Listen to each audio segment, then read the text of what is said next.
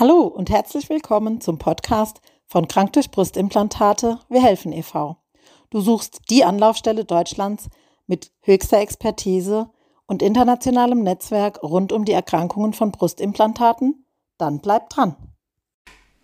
So, hallo und guten Morgen. Hier am Mikrofon ist Birgit Schäfers und mein heutiger Gast ist Herr Dr. Kolios aus Hamburg. Hallo, ich grüße Sie. Hallo, schönen guten Morgen, Frau Schäfers. Grüße Sie. Hallo, schön, dass Sie sich Zeit nehmen. Finde ich klasse. Ich freue mich hier zu sein. Ja, wenn Sie mal nicht am OP-Tisch stehen oder in Ihrer Sprechstunde sind. Genau. Wir haben heute ein spannendes Thema. Ähm, unsere Überschrift ist ja heute, ich implantiere nicht mehr. Und darüber würde ich total gern heute mit Ihnen sprechen. Würde Sie jetzt aber vorab erstmal bitten, sich vielleicht mal ganz kurz vorzustellen. Ja, vielen, vielen Dank erstmal für die, für die Einladung. Ähm, freue mich, hier bei Ihnen sein zu können, mal wieder. Wir haben ja schon die ein oder andere Veranstaltung miteinander ja. gemacht und es ist äh, immer wieder spannend und die Themen sind immer wieder spannend und äh, von anderen Seiten beleuchtet. Mhm. Ja, ähm, Georg Kulios bin ich. Ich bin Chefarzt in zwei Kliniken und habe ähm, rekonstruktiven und ästhetischen Schwerpunkt ähm, im Bereich der Gesichts-, Brust- und Körperformung und Brustchirurgie war ein ganz großes äh, Thema, auch während meiner Ausbildung. Wir versorgen mehrere Brustzentren in und äh, in Hamburg und Schleswig-Holstein, sodass wir da wirklich das volle Spektrum eben auch abdecken. Und ja, wer mich kennt, der weiß, dass ich mich gerne um Menschen kümmere und äh, dass ich nur Dinge mache, ähm, wo ich mich auch als Experte ansehe. Und ähm, mhm. deswegen finden uns die Patienten auch. Ja, schön. Ich glaube, das passt ganz gut, die Beschreibung. Arzt aus Leidenschaft sozusagen. So würde ich das mal beschreiben. Genau. Können Sie sich noch erinnern, wie Sie damals oder wie wir mit Ihnen in Kontakt gekommen sind? Also ich glaube, das war purer Zufall. Mhm. Ähm, es gab eine Patientin, die äh, hat uns ausfindig gemacht aufgrund unserer brustchirurgischen Expertise. Und äh, ich weiß es noch wie heute. Äh, sie, sie, kam dann zu uns und hat uns auf unterschiedlichste Art und Weisen abgeklopft. Und ich äh, fand es schon, äh, war unheimlich fasziniert, ähm, welches Wissen da dabei waren, welche Fragen mhm. da kamen, welche Fragen zum Prozessablauf. Und ähm, ich glaube, ähm, wir haben ja immer schon explantiert, auch in den Brustzentren. Mhm, mhm. Die Geschichte der Explantation hat sich natürlich im Laufe der letzten 15 Jahre natürlich deutlich verändert. Mhm. Ähm, aber da war schon viel Wissen da und ich glaube, dass der Ablauf, den wir eh standardmäßig ähm, durchgeführt hatten, zusammen mit dem Ergebnis dann eben dazu führte, äh, dass die Patientin zufrieden war und so mhm. nahm der ging es da so langsam los und hat sich dann jetzt im Laufe der letzten Jahre ähm, zu einem großen Schwerpunkt unserer Arbeit eben entwickelt. Mm, okay, gut, dass Sie dich mit den Augen gerollt haben, als Sie mit so vielen Fragen kamen, die Sie aus unserer Community mitgebracht hat. Ja, ja gut, die Frauen gehen also, gut vorbereitet in die Gespräche rein und haben dann natürlich wahrscheinlich mehr und auch andere Fragen als jetzt äh, unvorbereitete Frauen. Ne? Das kann man so sagen, glaube ich. Ja, hm. unbedingt. Im Nachgang ja. habe ich natürlich dann festgestellt, dass da Fragenkataloge dahinter steckten, die einfach gut im, im Gedächtnis der hm. Patientin blieben. Und hm. ähm, man muss natürlich sagen, ähm, weil Sie da gerade sagten, Augenrollen, ähm, da waren natürlich auch Fragen und Themen dabei, wo, äh, mit denen man auch erstmalig sicherlich konfrontiert mhm. war in ähm, der äh, Massivität und Geballtheit und Intensität, mhm. mhm. ähm, sodass man da sicherlich auch am Anfang so eine gewisse Berührungsempfindlichkeit hatte, ja. aber das eben sich auch im Laufe der Zeit und im Laufe der Sichtung vieler, vieler Patienten sich natürlich komplett verändert hat. Ja. Mhm. Ja, das ist schön, dass Sie das sagen. Ähm, klar, also es ist ja sicherlich auch so, dass das Thema in der Ärzteschaft einen anderen Umgang hat. Also das Thema Breast Implant Illness sowieso und Explantation und äh, Kapsel entnehmen oder nicht. Das, darüber sprechen wir noch in einem anderen Podcast, würde ich vorschlagen. Okay. Na, genau. Gerne. Und äh, dass wir dann natürlich, äh, ich sag mal, auf der betroffenen Seite oder wir in den Communities ähm, klar, ne, wir, wir tauschen uns ja auch weltweit aus, ähm, ähm, lesen Erfahrungsberichte, haben unsere eigenen Erfahrungen und haben dann natürlich irgendwann einen Fragenkatalog entwickelt ne, und auch mhm. ein, mhm. ein Prozedere, das wir für richtig halten. Ja, das, ich nenne das jetzt mhm. mal vorsichtig so, genau. Ja, ja und ähm, vielleicht erzählen Sie einfach mal ein bisschen davon, was Sie dann so erlebt haben jetzt. Also ich glaube, das mhm. war so vor, wann war das denn, als, als ähm, die, die Dame aus unserer Community zu Ihnen kam? Das ist ja schon ein paar Jahre her. Und was haben Sie ja. denn in der Zwischenzeit so erlebt und wie hat es dann letztendlich auch dazu geführt, dass Sie jetzt äh, kürzlich erst so eine Entscheidung getroffen haben? Mhm.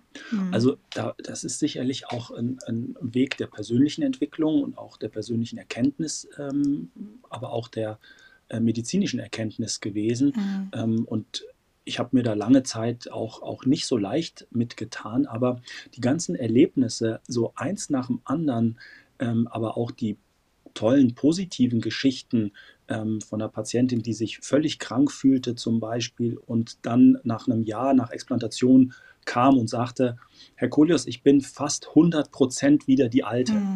Und äh, mit einem Lächeln äh, im Gesicht und einer Lebensfreude, ähm, die vorher überhaupt gar nicht erkennbar war. Mhm. Und das sind so, so viele Geschichten bei mir. Ich sehe es ja nun auch geballt mittlerweile, mhm. ähm, dass ich ähm, einfach da eben auch äh, mein ganzer Blick auf die Thematik sich verändert hat. Und äh, am Anfang war es sicherlich schwierig, ähm, alles unter einen Hut zu bringen, die ganzen mhm. unterschiedlichen Symptome ähm, unter einen Hut zu bringen, ein Verständnis dafür zu entwickeln, mhm. wie bei wem das Problem eben ähm, gelagert ist und eben natürlich auch mal auszusortieren, ob da tatsächlich vielleicht auch mal eine Körperbildstörung dahinter steckt. Ja, mhm. ähm, das ist natürlich dann auch meine Aufgabe zu gucken.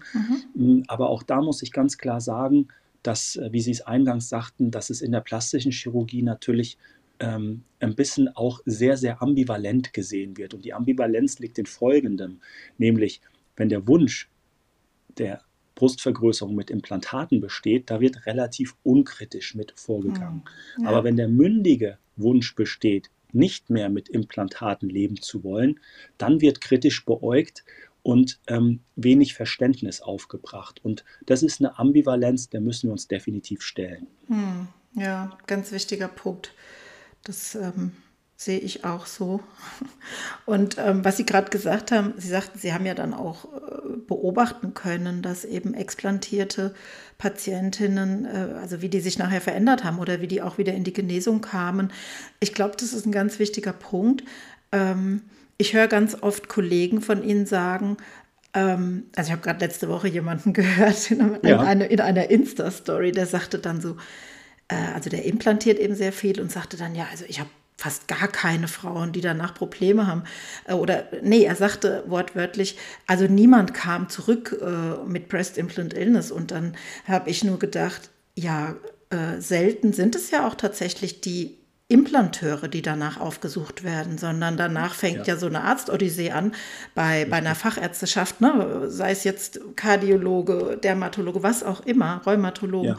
und so weiter aber selten eben die plastischen Chirurgen. Und umgekehrt ähm, wäre das jetzt eine Frage an Sie, wie, wie lange nach einer Explantation oder wie häufig sehen Sie denn Frauen, denen Sie dann die Implantate entfernt haben? Also wie lange können Sie das mhm. verfolgen, wie dann, ob sich dann tatsächlich der Gesundheitszustand verbessert? Ja, also in der plastischen Chirurgie sollte es eigentlich so sein, dass man seine Patienten lange ähm, in der Nachschau hat. Mhm. Das hat unterschiedliche Gründe, weil man einfach eben sehen möchte, wie sich das geformte Ergebnis über die Zeit verändert. Und ähm, ich habe das äh, so in meiner Grundausbildung gelernt. Und ähm, wir sehen die Patienten ein bis zwei, teilweise bis fünf Jahre haben wir die mhm. in der Nachschau. Mhm. Ähm, und das mit jedem, mit jedem Patienten und äh, mit jeder Spezialität, die wir bedienen, sodass ähm, Änderungen, die ich an der OP-Technik ähm, ähm, durchführe, ich dann auch direkt die Langzeitergebnisse nach mhm. und nach sehe. Und das ist eben ganz, ganz wichtig für den plastischen Chirurgen, dass er eben sieht, welche Maßnahmen in welcher Situation ähm, eben zu welchem Ergebnis führen und dann, dann natürlich auch die Korrekturen vielleicht ableiten kann. Mhm. Das heißt, die Fotodokumentation ist ganz, ganz wichtig und ja. ähm, wir haben wirklich viele Verläufe in, in unterschiedlichsten Themengebieten, wie sich dann eben so ein Ergebnis entwickelt. Ja, mhm.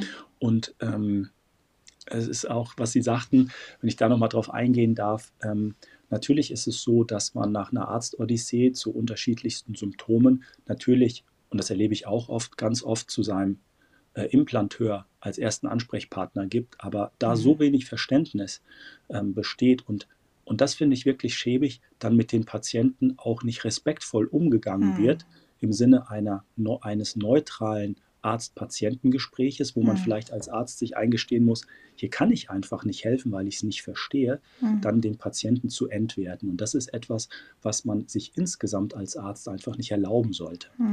Und dann wird eben dann ein Spezialist gesucht, natürlich auch mit der Hilfe der Communities. Und da bin, komme ich dann halt teilweise ins Spiel. Ähm, Mhm. und deswegen sehe ich eben auch so viele Patienten, Mhm. Die Ja. dann nach einer ähm, Expertise suchen. Und die haben wir uns mittlerweile eben aufgebaut. Und ähm, man muss natürlich auch sagen, rein statistisch ist es natürlich auch ein sogenanntes Bias, dass ich natürlich nur die sehe, denen es eben dann richtig schlecht geht mit den Mhm. Implantaten. Und Mhm. ich würde fast denken, so über den Daumen gepeilt, würde ich ähm, sagen, dass über 90 Prozent der Patienten, dass es denen sichtlich besser geht. Ja. Ähm, wir sehen sofort Effekte nach der Operation und da muss man auch, ähm, auch wir haben ja über die Entwicklung und über die Zeitachse gesprochen, ne, Mhm. wenn man dann am Anfang jemanden da liegen hat, der sagt, cool, dass ich kann plötzlich wieder klar sehen oder ich kriege viel besser Luft. Mhm. Ähm, das ist etwas, was man als Arzt so nicht versteht und Ja. auch von der Pathologie und vom Ja. Pathomechanismus her nicht erklären kann. Aber das sind eben Dinge, die man erlebt und die man Mhm. dann eben annehmen kann oder nicht. Mhm. Ähm, wichtig ist doch am Ende des Tages, dass die Patienten sich mit ihrer Entscheidung wohlfühlen. Ja, ja. Und das tun die meisten. Mhm. Wir haben natürlich auch Patienten, und da muss man auch drüber sprechen, die aufgrund von wenig Eigengewebe natürlich mit dem Ergebnis hadern oft, Mhm. ja, weil wenn man nichts hat ähm, und dann aus wenig eine große Brust machen, das ist einfach Mhm. quasi nicht möglich. ne? Es Ja. wäre ein Wunder, aber ähm, deswegen Mhm. gilt es halt da auch gut drüber zu sprechen, Maßnahmen zu besprechen, die man vielleicht zusätzlich durchführt oder Mhm. dann im, im, im Verlauf, wenn es denn möglich ist. Aber das sind natürlich auch schwierige Momente, ne? wenn dann jemand Ja, so ja, in sich runterguckt und man merkt, ähm, bei den Frauen hat es ja auch viel mit dem Selbstwertgefühl zu Mhm. tun, ähm, wel- welches dann schwindet und ähm, natürlich man hadert, aber die meisten sind trotzdem mit ihrer Entscheidung ähm, weiterhin zufrieden, dass sie sich eben von den teilweise vom Rückruf betroffenen Fremdkörpern eben entledigt haben. Hm, hm. Okay. Ja, ganz wichtiger Punkt. Aber auch da denke ich, ist es ähm, die Aufgabe eines Arztes oder sollte es sein, jede Entscheidung zu respektieren, ohne da in irgendeine Richtung zu, äh, zu manipulieren, sage ich jetzt mal, oder, oder Mhm. drängen zu wollen. Ne? Also wenn jetzt auch eine Frau Richtig. nach einer, äh, die, die zum Beispiel nach einer Mastektomie ähm, dann Implantate hatte, dann eben eine Breast Implant Illness entwickelt und dann sagt, ich will gar nichts mehr, auch da dann zu sagen, äh, ja, ist in Ordnung. Ich mache das für Mhm. Sie ne, und ich mache es so Mhm. gut wie es geht und nicht dann irgendwie Richtig. zu versuchen, das in eine andere Richtung irgendwie zu kriegen. Das finde ich auch sehr wichtig. Ja, und nochmal darauf zurückzukommen, Sie haben ja dann noch ganz lange weiter implantiert. Ich glaube, Sie haben nicht so sehr viel mehr implantiert in letzter Zeit, aber Sie haben eben noch implantiert und wir tauschen Ja. uns ja alle aus in, Ja. in unserer Riesen-Community. Und natürlich kommt dann immer wieder auch, also natürlich kommen dann solche Aussagen wie, ähm, ja, wenn man doch weiß, wie, sehr, wie, wie krank das jemand machen kann, wie kann man denn noch in den Spiegel gucken und weiter implantieren? Das ist eine ganz häufige Aussage, kann ich absolut auch verstehen. Also, ne, Mhm. habe ich auch schon sehr oft gesagt. Umso mehr habe ich mich natürlich gefreut und habe einen Luftsprung gemacht, als sie dann kürzlich gesagt haben, so jetzt ist Schluss. Ja, ich habe genug gesehen, ich lasse das jetzt. Ähm, wie geht es Ihnen mit dieser Entscheidung und wie auch, weiß ich nicht, wenn Sie, ob Sie es mir beantworten wollen, wie ist es in, in der Kollegenschaft? Ist das was, was, äh, also ja, vielleicht können Sie dazu einfach mal was sagen. Mhm, gerne. Also ähm, als die Entscheidung dann getroffen war, hat sich richtig gut angefühlt. Hm. Ähm, ich habe ähm, am Anfang wirklich ähm, auch damit gehadert, weil es in der Praxis natürlich auch ähm, ein Spektrum ist, was dann plötzlich wegfällt. Hm. Ähm, Sie haben aber auch recht, das war nicht so unser Schwerpunkt, weil wir einfach ähm, mit anderen Themen, zu anderen Themen viel gefunden wurden und Mhm. die Brustvergrößerung war da eben nicht so stark vertreten. Mhm. Ähm, aber es ist genau, wie Sie eben sagten, je mehr man so erlebt hat und ähm, mittlerweile kann ich sagen, ich habe jedwedes Implantat in jedweder Zustandsform aus den Körpern rausoperiert. Ja. Raus, ähm, ja. Und zwar ähm, in jedweder Zeitachse. Mhm. Wir, haben, wir haben Implantate herausoperiert, die 50 Jahre im Körper waren.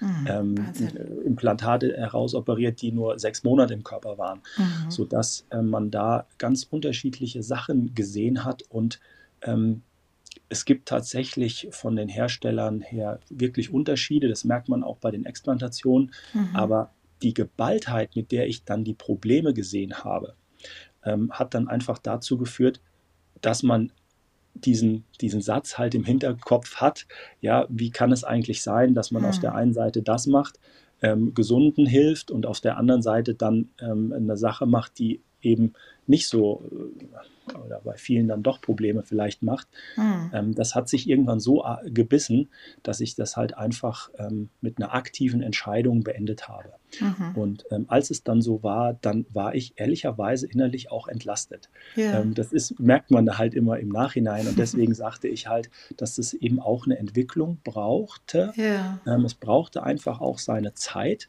Und ähm, da es fühlt sich genau richtig an. Und es gibt ja immer wieder Kommentare, ähm, ob das denn wirklich stimmt. Ähm, aber ich kenne meinen OP-Plan ziemlich gut und äh, dem ist so. Ja, liegt dran. Ich glaube, Ihre Homepage ist noch nicht ganz aktualisiert, aber das wird, glaube ich, dann bald der Fall sein. Ne? Vielleicht hat es auch damit einfach zu tun.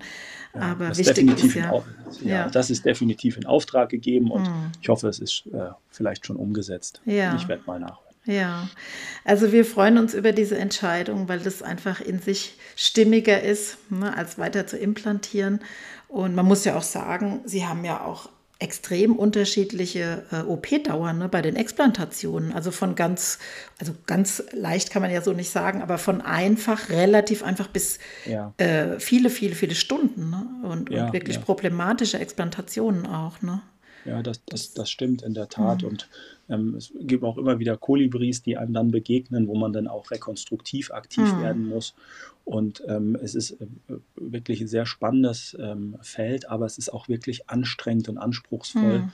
Und äh, das wird oft unterschätzt. Und ähm, die Beschwerden, die wir oft an der Brust sehen, wenn, wenn keine Kapselfibrose da war. Das ist etwas, was immer sehr faszinierend war. Ne? Mhm. Keine Kapselfibrose und trotzdem irgendwie Schmerzen dort, wo wenig Weichteilbedeckung ist. Mhm. Und ähm, die Beobachtung ist einfach, dass auch das Weichgewebe, die bindegewebigen Septen reagieren. Da ist Flüssigkeit drin, die sind mhm. verdickt und ähm, man, man merkt einfach, da gibt es halt auch noch keine Klassifikation dafür. Mhm. Ja, dass man eben Beschwerden hat, auch wenn die Kapseln dünn sind. Und ja. ähm, das ist auch ein ganz großer Erkenntnisgewinn für mich. Ja, mhm. dass wenn zum Beispiel Kollegenschaft sagt, warum explantierst du denn? Da ist doch keine offensichtlich keine Kapselfibrose. Sage mhm. ich ja, mhm. aber die Frau, Frau, hat trotzdem Schmerzen. Ja, aber ohne Kapselfibrose mhm. ist es kein Baker 4. Ja, mhm. stimmt. Aber die Veränderungen sind trotzdem da. Das zeigt ja. mir eigentlich nur, dass die Klassifikation nicht mehr passt. Ja, ja. Ähm, und ähm, solchen Sachen muss man sich dann eben auch stellen. Aber ähm, die, die Ärzteschaft, die Kollegenschaft, auch um die Frage noch zu beantworten, hat, ist jetzt noch nicht so auf mich zugekommen und ähm, ich brauche, glaube ich, da auch keine Sorgen zu haben, denn ich denke, hm. das ist so divers, das Fachgebiet, ähm, dass mhm. es für alles auch Spezialisten geben darf. Ja, und wir sind froh, dass wir sie haben. Danke, genau. Ja.